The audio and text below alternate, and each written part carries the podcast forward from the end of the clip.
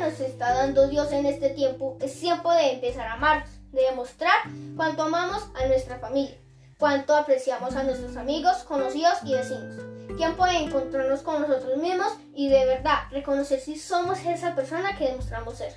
Es hermoso ver cómo entre todos nos ayudamos a compartir lo mucho o poco que tenemos, material o espiritual.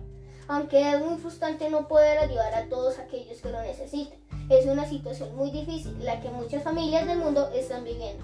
Momentos de tristeza, injusticia, muerte, maltrato y lo más duro del ser humano, sentir soledad e impotencia.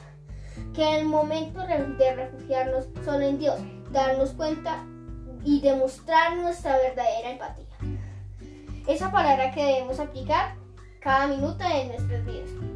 Conciencia de los sentimientos, necesidades y los problemas de los demás. Capacidad para responder a los demás expresando que le hemos comprendido. Destreza para comprender, expresar y, expresar y regular los fenómenos emocionales. Esfuerzo por comprender los, los sentimientos y actividades de las personas, por entender las circunstancias que afectan a otros. Que nunca se nos olvide que somos iguales ante los ojos de Dios, pero somos diferentes en forma de pensar y de actuar. Ahí es donde empieza el respeto por nuestros hermanos. Yo soy feliz en mi casa con mis padres, mi hermana y mi, perrita. Hemos convertido nuestro hogar en colegio, en templo, en parque, en una sala de cine, en biblioteca y algo muy hermoso que sigue siendo el lugar más maravilloso para descansar y sentir tranquilidad. Sin ser perfecto, pero luchando con amor y respeto, que es lo que mis padres cada día siembran en mi corazón.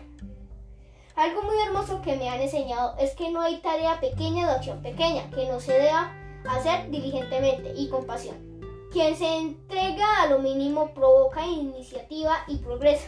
Hay que luchar hasta los más pequeños triunfos y nos encaminaremos a lo mágico. Eh, escuchemos a Dios y abramosle nuestro corazón para que sea nuestro guía, no solo en momentos de desesperación, sino también en momentos de felicidad. Que tenga un hermoso y bendecido día.